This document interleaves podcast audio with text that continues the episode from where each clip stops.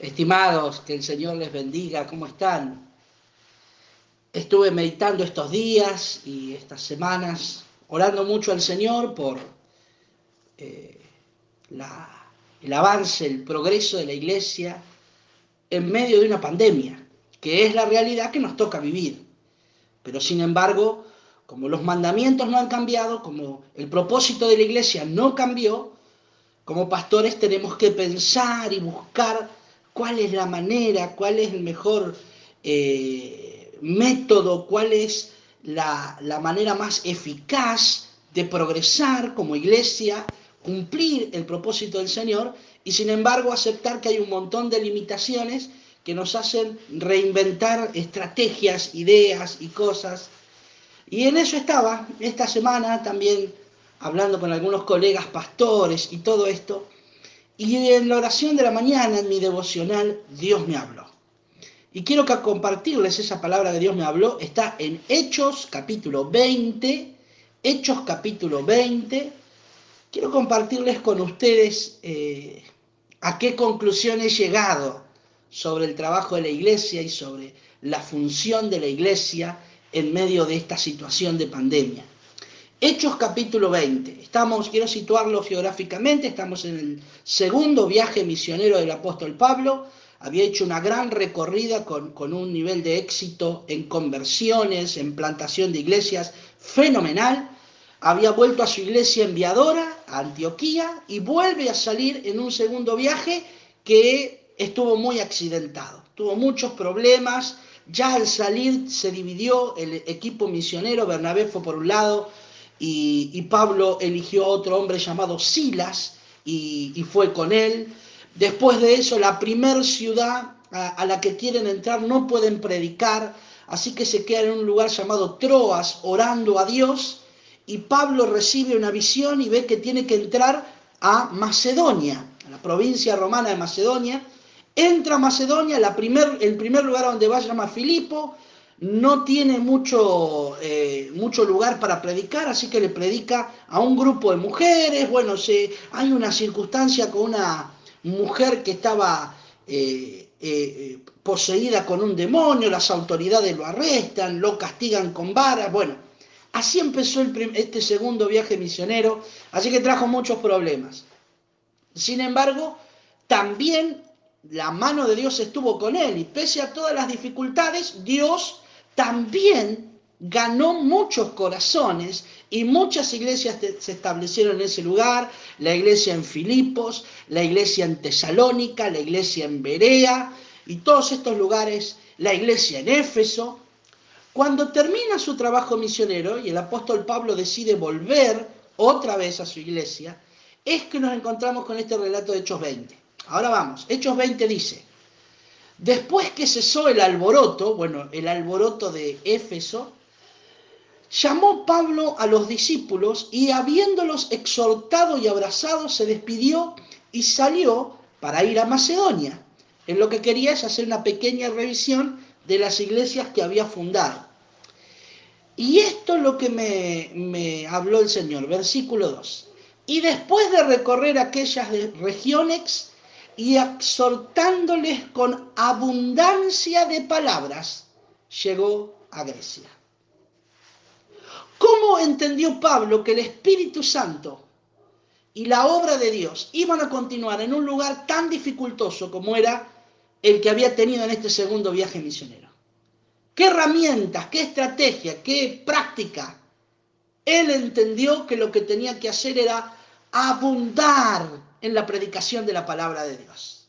Comenzó, mire, la palabra abundancia es una palabra que se coloca para decir que no había medida, para decir no mido. Cuando uno lleva abundancia de algo, está diciendo quédate tranquilo, va a alcanzar y va a haber sobra, va a haber resto.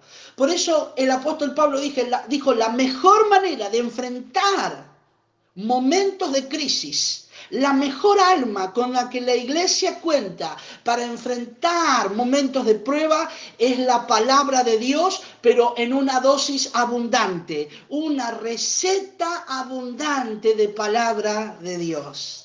Y cuando nosotros abundamos en predicar la palabra de Dios, los creyentes, los cristianos, la iglesia, cuenta con una mejor protección, cuenta con una mejor arma para poder enfrentar las situaciones que vienen. Yo quiero seguir un poco en el capítulo 20, no voy a predicar sobre, sobre este capítulo, pero fíjese, luego de que Pablo dice que abundó en palabras, en el versículo 7 relata de forma práctica cómo sucedió esto. Quiero mostrárselo. Versículo 7 del capítulo 20 del libro de los Hechos. El primer día de la semana, reunidos los discípulos para partir el pan, Pablo les enseñaba habiendo de salir al día siguiente y alargó el discurso hasta la medianoche. Vamos a decir que empezaron a cenar a las 8 o 9 de la noche, partieron el pan y Pablo, mientras estaba celebrando la Santa Cena, comenzó a predicar. Pero él ya tenía enfocado lo que tenía que hacer. Tenía que dar una predicación abundante. Entonces alargó su predicación hasta la medianoche. Y miren lo que dice el versículo 8. Había muchas lámparas en el aposento alto donde estaban reunidos. Y un joven llamado Eutico, que estaba sentado en la ventana, rendido de un sueño profundo, por cuanto Pablo disertaba largamente, vencido del sueño, cayó del tercer piso abajo y fue levantado muerto. Entonces descendió Pablo y se echó sobre él y abrazándole dijo, no os alarméis, pues está vivo. Después de haber subido y partido el pan y comido, habló largamente hasta el alba y así salió y llevaron al joven vivo y fueron grandemente consolados. Pablo estaba enfocado, tenía la estrategia, sabía cómo la iglesia se tenía que fortalecer en medio de la crisis, en medio de pruebas. Había que abundar en la palabra de Dios. Y no solo predicó hasta la medianoche, sino después del accidente, Dios respaldó con milagros, Eutico se levantó y predicó hasta el alba multiplicó la predicación más tiempo del común, más tiempo del normal, porque entendió que los creyentes que reciben abundancia la palabra de Dios están mejor preparados para enfrentar los tiempos de prueba. Y hermanos, he entendido que Dios me habló esta palabra para que sigamos perfeccionando y fortaleciendo y animando la predicación de la palabra de Dios. Reciba más abundantemente palabra, porque el tiempo que vivimos y el tiempo que viene necesita de una iglesia abundante en palabra de Dios. Y yo sé que usted me va a decir, bueno, hermano, está bien la palabra, la predicación, pero, pero ¿de qué me sirve? Acompáñeme, por favor, al Salmo 119 el capítulo más largo de la Biblia, la palabra de Dios se la consagra a su propio poder. Es el capítulo que más versículos tiene y yo le voy a mostrar siete argumentos por, cuales, por los cuales la palabra de Dios es bueno que esté en abundancia en nuestro corazón. Es bueno recibir palabra, escuchar palabra, leer la palabra, orar la palabra, interceder a través de la palabra, porque estaremos mejor capacitados. Salmo 119, si usted lo puede buscar ahí, le voy a dar las siete razones por las cuales creo que Dios quiere que la iglesia en este tiempo tenga abundancia de palabra. Lo primero en el Salmo 119 está en el versículo 5 y el versículo 6. Lo primero que nos da la palabra de Dios, el primer argumento, es que nos evita la vergüenza. Estamos en un tiempo donde muchas personas ven sus proyectos quebrados. Ven, hemos visto con mucha tristeza muchas personas que están pasando por enormes crisis y no es para menos. El mundo se está quebrando. El mundo como lo conocíamos antes de esta pandemia se, se destruyó. Y hoy estamos intentando salir, aunque aparecen diferentes cosas, gente que ha perdido posesiones, hay personas que están enfermas psíquicamente, problemas de depresión. Y muchas personas que habían comenzado proyectos o que tenían proyectos eh, eh, concretos, hoy se ven en terrenos de vergüenza. El otro día escuchaba, y escuchaba con mucha atención, que en un programa de televisión alguien decía que en Buenos Aires las personas que entraban en, esta, en este escalafón de clase media, cuando hablamos de poder adquisitivo, estaban yendo a los comedores eh, sociales, donde algunas agrupaciones estaban ofreciendo comida, y que ellos llegaban buscando comida avergonzados, con mucha tristeza. Nunca se imaginaron estar en esa posición. Pues yo quiero decirle, la abundancia de la palabra de Dios evita que te encuentres avergonzado. Salmo 119, versículos 5 y 6, dice, ojalá fueren ordenados mis caminos para guardar tus estatutos entonces no sería yo avergonzado cuando atendiese a todos tus mandamientos. El, gran problema de la vergüenza del salmista es porque no había atendido la, la, palabra de Dios, sus mandamientos. Y este es un tiempo para no olvidar ninguno de sus mandamientos. Atienda todo a su palabra.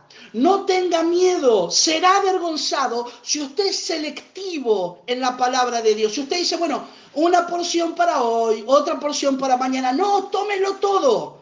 Lo aliento, tome toda la palabra de Dios, tómela toda, porque en todos los mandamientos de Dios está la provisión de Dios para que usted y yo no estemos avergonzados. El gran problema de este tiempo de la iglesia es que ha sido selectiva en escuchar. Yo estoy convencido, tengo un total convencimiento, que la gran mayoría de las personas que están en el grupo de la iglesia no han escuchado todos los mensajes. Y esto no es un reproche ni es una crítica. Pero sí quiero decirles, hermanos, tiene usted toda la palabra de Dios. Y Dios no da palabras solo porque no tenga otra cosa que hacer. Es a través de su palabra, de sus mandamientos, que usted puede evitar la vergüenza, la desazón, la desesperación, la angustia que trae vivir estos tiempos. Selectivamente, algunos han escogido algunos mandamientos que aplicar. Y a mí me sorprende y me, sigue sorprendiendo que algunos creyentes han puesto pausa en algunas disposiciones que la palabra de Dios pide que pongamos por obra. Como que la pandemia, como que las restricciones gubernamentales impiden que practiquemos ciertos principios de la escritura. De ninguna manera. Podemos no congregarnos en el salón físico, pero podemos hacer nuestro culto en nuestro hogar con toda libertad. Ningún gobierno, ninguna autoridad, porque si no la decisión de la iglesia sería otra, se va a meter con que usted busque a Dios en su casa, con que yo busque a Dios en mi casa. Así que, hermanos, saque, saque las restricciones y aplique la palabra de Dios. Quiero leerle de vuelta. Ojalá fuesen ordenados mis caminos para guardar tus estatutos entonces no sería yo avergonzado cuando atendiese a todos tus mandamientos. Así que en primer lugar nos evita con, gran poder la vergüenza. En segundo lugar, ¿qué nos da la abundancia de la palabra de Dios? En segundo lugar, nos da santidad. Aleluya. ¿Quieres ser santo? Para ser santo hay que aplicar la palabra de Dios hacia dónde nos movamos y dónde nos movamos. La santidad no se da desde el culto, no se da desde el templo, se aplica desde la palabra de Dios. Mire lo que dice el Salmo 119, versículo 9. ¿Con qué limpiará el joven su camino? Con guardar tu palabra. Con guardar tu palabra. ¿Quieres santidad en sus caminos? ¿Quieres santidad en sus pensamientos? ¿Quieres santidad en sus emociones? ¿Quieres santidad en sus emprendimientos? Ponga la palabra de Dios en abundancia en todo su ser, en todo lo que emprenda, en toda decisión que tome. Y le aseguro, la santidad le acompañará. Su camino se limpiará. Porque la palabra de Dios es el agente santificador, poderoso. ¿Qué más nos da la abundancia de la palabra de Dios? Quiero que vaya al versículo 23 del Salmo 119 y también al 52. Solo vamos a trabajar en estos minutos el Salmo 119. Espero que lo tenga, versículo 25. Abatida hasta el polvo está mi alma, vivifícame según tu palabra. ¿Está desanimado? Escuche y reciba toda la abundancia la palabra de Dios. La palabra de Dios saca tu alma, saca tu alma del polvo. Mire, usted puede estar bien, yo puedo estar bien físicamente, pero como dice el, el, versículo 25, abatida hasta el polvo está mi alma, mis sentimientos pueden estar por el piso. Escuche la palabra de Dios, se lo ruego. Escuche la palabra de Dios. La palabra de Dios tiene poder para sacar del polvo el alma y colocarla en las alturas. Dios vivifica el alma a través de su palabra. Déjeme leérselo de vuelta. Abatida está el polvo, está mi alma, vivifícame según tu palabra. Y ahora déjeme completar con el versículo 52. Me acordé, oh Jehová, de tus juicios antiguos y me consolé. Aleluya. El 50 dice, eh, ella es mi consuelo, hablando de la palabra, en mi aflicción, porque tu dicho me ha vivificado. El alma, Dios nos da ánimo, pero es a través de, tu de su palabra. Mire, yo puedo darle palabras de ánimo, yo puedo darle eh, eh, eh, palabras de, para reconfortarlo, un abrazo, lo que fuere.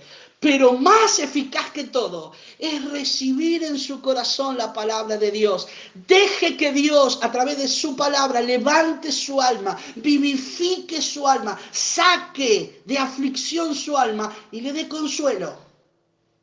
La palabra de Dios nos consuela. Por eso necesitamos una dosis aumentada de su palabra nos da libertad. Aleluya. La palabra de Dios nos da libertad. El versículo 44 del Salmo 119 y versículo 45 dice, guardaré tu ley siempre, para siempre y eternamente, y andaré en libertad, porque busqué tus mandamientos. A usted no le corren las generales de la ley de este tiempo. A mí tampoco. Los hombres que están sin Dios no saben qué puede pedir. Porque no tienen ningún respaldo. Porque sus respaldos se han esfumado. Si tenían el respaldo en su empresa, a muchos se les fumó. Si tenían el respaldo en los ahorros, ya se agotaron. Pero nuestro respaldo está en Dios, en su palabra. Y por eso nosotros caminamos en libertad. No nos atamos a las malas noticias de este tiempo, porque hemos guardado la palabra de Dios. Y en su palabra nosotros tenemos libertad. ¡Qué tremendo! El versículo 45 dice, andaré. Es una palabra hacia el futuro. Andaré en libertad porque busqué tus mandamientos. Escuche, que el Espíritu Santo le hable en esta noche, estimada iglesia del Señor. El futuro en libertad está en el pasado buscando los mandamientos. Dice, busqué, y esto es tiempo pasado, tus mandamientos, andaré tiempo futuro en libertad. ¿Quiere disfrutar días buenos? ¿Quiere atravesar esta pandemia sostenido por Dios? Busque en este tiempo los mandamientos de Dios. Siembre para el Espíritu. Siembre en la palabra. Deseche los pensamientos que dicen, no, estoy aburrido, no quiero escuchar la palabra de Dios, el devocional, el video, lo que produce la iglesia no me llena. Busque, ahí está la libertad. Ahí está la libertad. Bendito sea el Señor. Andaré en libertad, porque busqué tus mandamientos. Qué maravilloso. En este tiempo como nunca necesitamos inteligencia. La palabra de Dios nos hace inteligentes en un tiempo que demanda nuestra inteligencia. Mire lo que dice el versículo 30. Eh, en el, eh, el 130, perdón. El Salmo 119, pero el versículo 130. Mire lo que dice. Solo nos vamos a mover en el Salmo 119. Mire lo que dice el 30.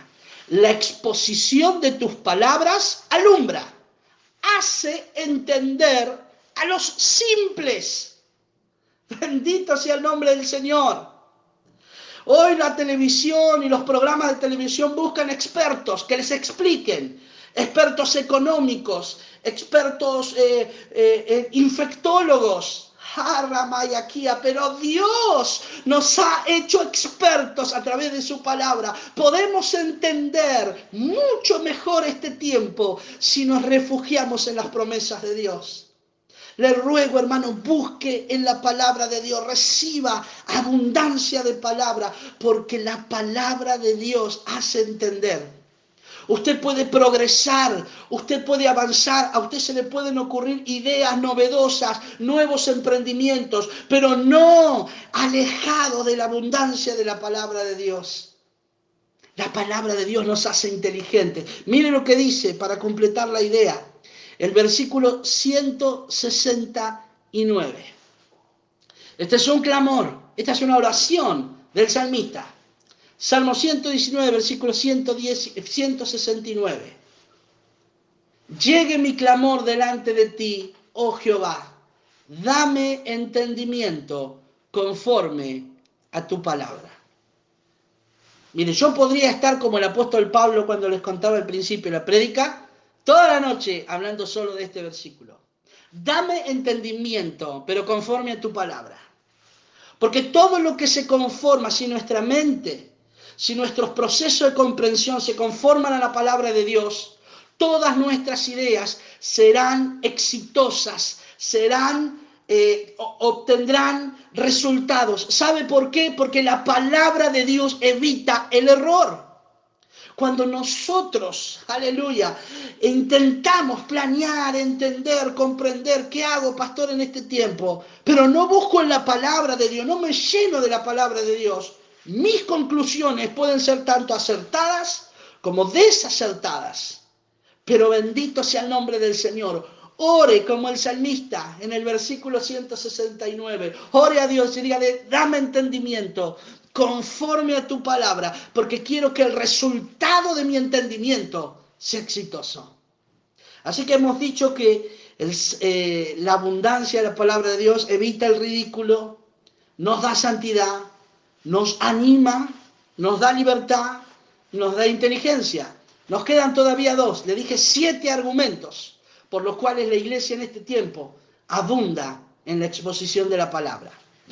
Nos da paz. ¿Qué le parece? ¿Cuánto vale la paz en este tiempo? ¿Cuánto vale la tranquilidad? ¿Cuánto vale estar sereno, tranquilo, disfrutar del tiempo que vive, de la comida que tiene, de la ropa que tiene, de la familia que tiene, del trabajo que tiene, sin la angustia y la preocupación y el afán del día de mañana. Dice el versículo 165, escuche, escuche, esto es poderoso, mucha paz, escuche, mucha paz. Dios está declarando sobre los que buscan abundantemente su palabra, no que vamos a tener paz, sino que vamos a tener mucha paz, más tranquilos que de costumbre. Solo Dios puede hacer eso. Solo Dios puede hacer eso. Mucha paz, más que de costumbre.